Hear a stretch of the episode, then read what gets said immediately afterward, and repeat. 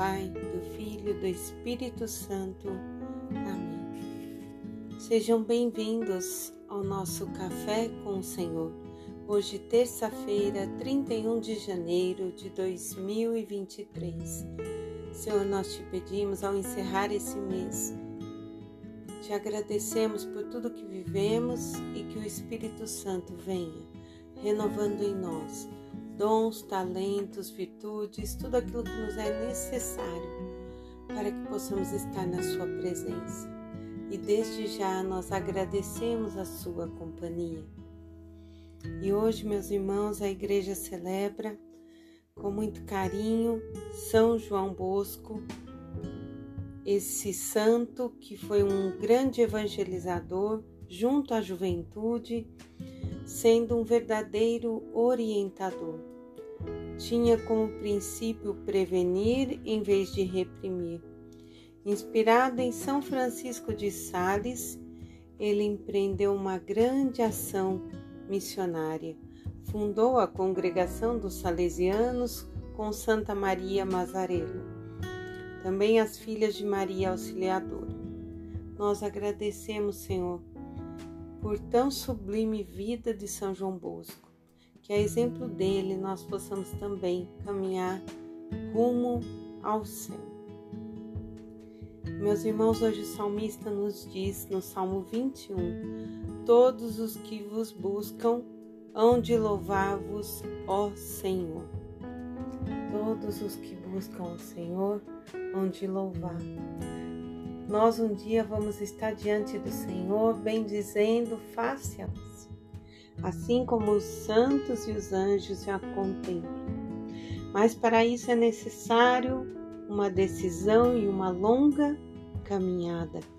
E lá na carta aos Hebreus, no capítulo 12, versículos do 1 ao 4, ele vai nos dizer assim: Deixe de lado tudo, tudo que nos atrapalha, que nos impede de nos aproximar do Senhor. Deixe de lado o pecado que tanto nos envolve e nos afasta da misericórdia, do amor. Jesus está sempre à frente e se nós tivermos fé, a nossa fé vai nos levar a esse encontro de perfeição. E aí nós meditamos a palavra do Santo Evangelho no capítulo 5 de São Marcos, versículos do 21 ao 43, que começa dizendo que Jesus atravessou para o outro lado e que tinha um grande número de pessoas à beira-mar. E aproximou-se dele um dos chefes da sinagoga chamado Jairo, e ao vê-lo caiu aos seus pés, dizendo: Minha filhinha está morrendo Vem e impõe as mãos sobre ela, para que se salve e viva. Jesus então vai com ele. Diz também a palavra que as pessoas que o acompanhavam eram tantas que o comprimiam de todos os lados.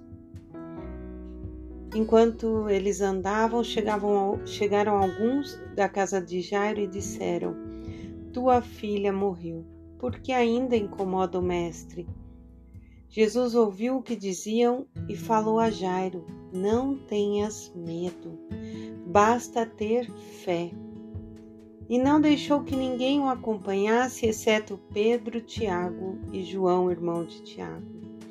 E ao chegarem na casa do chefe da sinagoga, lá tinha uma grande multidão também, muita gente chorando e gritando. Então Jesus entra e diz: Por que esta agitação? Por que estes choros? A menina não morreu, ela está dormindo. Então Jesus entra no quarto junto com os pais da menina e os discípulos e diz a ela: Levanta-te. Nestas palavras do Senhor, nós vamos refletir hoje. Que Jesus diz: Por que a agitação? Por que estes choros? Não tenhas medo, ele vai dizer a Jairo, basta ter fé. E a menina não morreu, ela está dormindo. O que é que tem nos agitado ultimamente? Nós sabemos para onde estamos indo ou apenas estamos numa corrida sem objetivo? E nos atentamos ao que Jesus disse: a menina não morreu. Meus irmãos, quando a cortina dessa vida fechar, nós vamos estar dormindo para vivermos para a eternidade. O nosso corpo já cansado, a nossa alma vai procurar o encontro do repouso eterno. E o Espírito que não morre nos fará livre para uma vida nova em Cristo.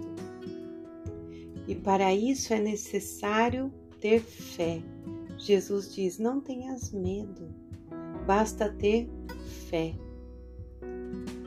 E aí também nós quantas quantos relatos, né, nós ouvimos de mística é, que aconteceram de pessoas fazerem experiências pós-vida. E é sempre engrandecedor para nós, nos dá uma alegria, uma esperança em ver o quanto Deus é bom. E quando essas pessoas que têm essa experiência, assim como essa menina, permanecem aqui, é porque elas ainda têm uma missão para concluir. E aí eu volto à pergunta inicial: para que correr? Nós devemos caminhar Devemos ter os olhos fixos na lição que Jesus nos deixou e deixar que Ele nos leve, ir caminhando com o objetivo de alcançarmos a vida eterna.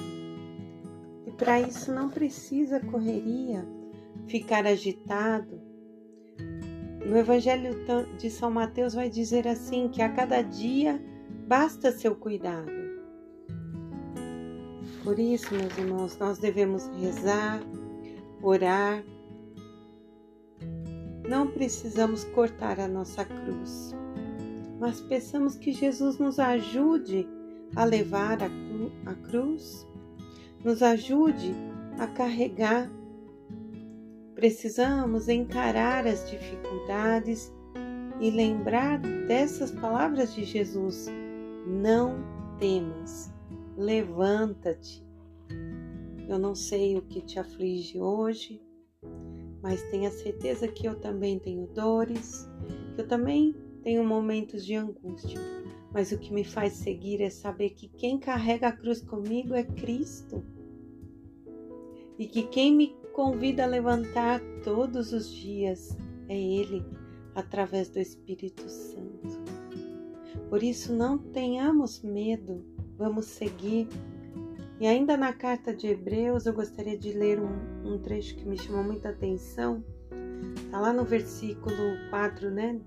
Que nós estamos meditando hoje, que vai dizer assim: Vocês ainda não resistes até o sangue na vossa luta contra o pecado. E já esqueceste das palavras de encorajamento que vos foram dirigidas como a filhos. Meu filho, não despreze a correção do Senhor.